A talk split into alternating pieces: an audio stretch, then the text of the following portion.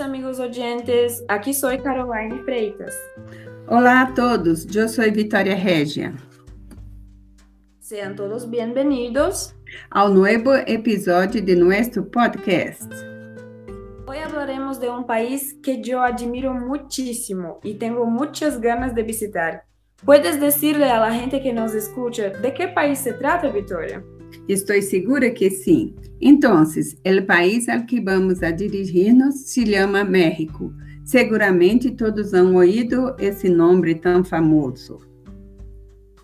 Sin dudas, al igual que Brasil, México es un país latino y con una rica cultura, también de muy amplia variedad artística. É certo, e já que mencionas a variedade artística que existe em México, que tal, Caroline, hablarmos um pouco da história do cine mexicano? Sí, pienso que es muy interesante hablar al respecto del cine. Es una de las mejores expresiones del arte. De veras, el cine é uma forma de eternizar uma história, de contar um futuro possível. Agora te pergunto, Caroline, tu conhecias antes de nossa búsqueda a história do cine mexicano? Não, eu não conhecia a história do cine mexicano, pero creio que como muitos brasileiros, tenho como ponto de referência as telenovelas mexicanas que são tão conhecidas em nosso país. Creo que muchos han tenido un momento para disfrutar de las telenovelas como el aclamado por muchos jóvenes rebelde o Mari Mari María del Barrio y aún La Usurpadora. Hay tantas que hasta me da nostalgia. Sí, las telenovelas las conocemos bien. Ya la historia del cine mexicano yo también no conocía. Me ha sorprendido. A mí también. Como dicen los mexicanos, es muy padre. Cuéntanos un poco al respecto, Victoria. Pois bem, el cine chegou a México muito pronto, em siglo XIX, mas especificamente em 1895, os hermanos Lumière criaram o cinematógrafo, que chegou a México em 1896. México foi o primeiro país de América que lo recibió. Sua capital foi elegida por los hermanos Lumière para a apresentação de suas projeções. Mira que curioso. Isso deve ser motivo de orgulho para o pueblo mexicano.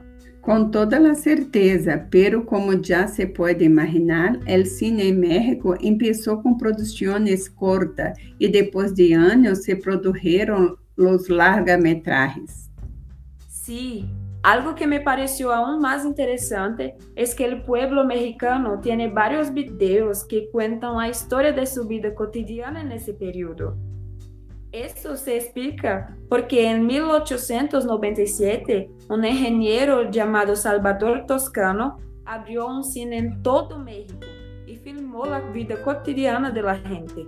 Vaya, este conteúdo deve ser de grande valor para os mexicanos. Imagine poder ver em vídeos como vivia a gente naquele tempo. É um recurso muito valioso. Sí, isso é realmente muito incrível. Um corto destacável foi Duelo em el Bosque de Chapultepec, que serviu para estereotipar o mexicano como bandoleiro e salvaje tanto dentro como fora do país.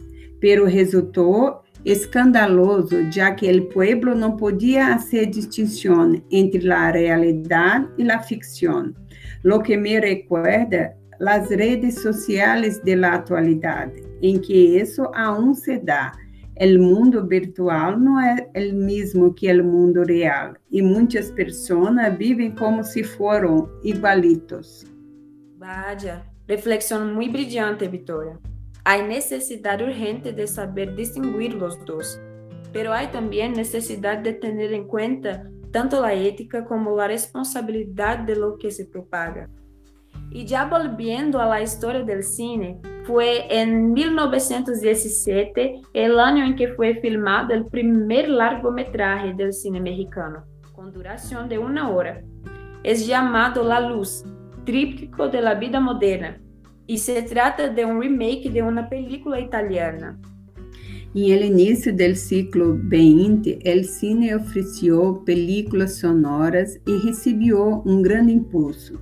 México foi o segundo país em implantar seu próprio sistema sonoro. Esse foi, por supuesto, algo muito importante para a indústria cinematográfica. Sí, sí, y hasta hoy en día México ha producido muchas películas muy famosas que se pueden encontrar en varias plataformas.